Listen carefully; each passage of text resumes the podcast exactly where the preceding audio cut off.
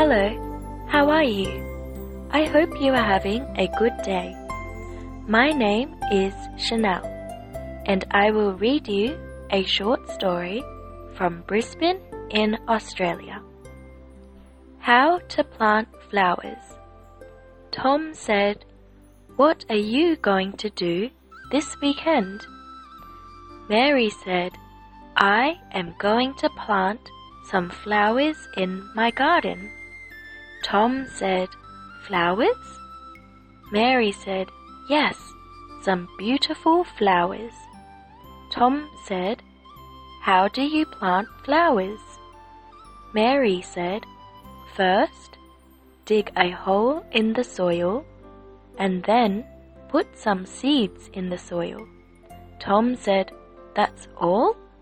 Mary said, Then you have to water it and wait for it to grow.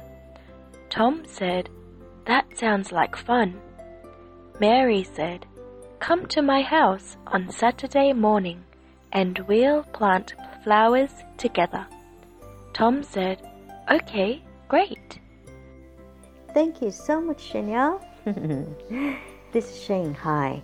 Let me help you with some words. First of all, that we are going to look at it is plant. P L A N T. Plant. 英式英语是 plant，美式英语是 plant。How to plant flowers？嗯，我们知道，嗯，我 because I'm from New Zealand, so I like to say the word as plant. But when I go to Los Angeles to visit my parents, as they live in Los Angeles, I will say plant, how to plant flowers. But let's just say plant for now. We ought to have plants inside the house. Plants 是植物，但是如果我们把植物变成一个动词的时候，就是种植物，种了。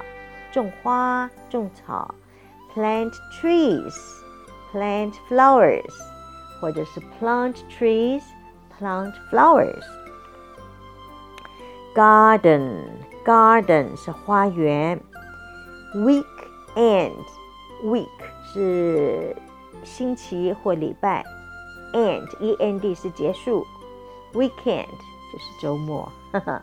英文这点是非常好的，因为他们可以两个字连在一起，创造一个新的字，make it easy。D I G dig，D I G dig，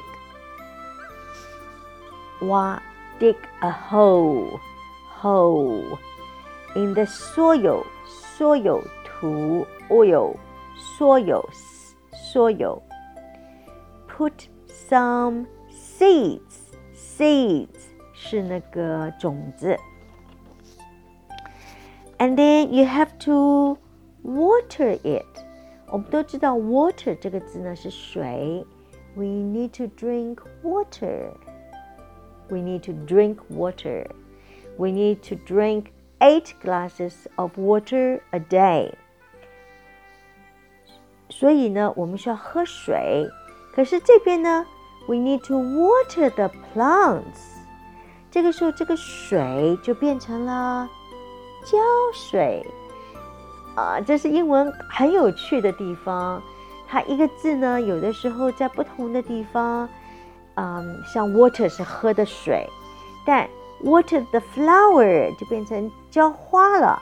当然，我们浇花，我们是用水来浇花，对吗？Water the flowers flowers，water the plants。water the trees, water the grass. 草也需要浇的。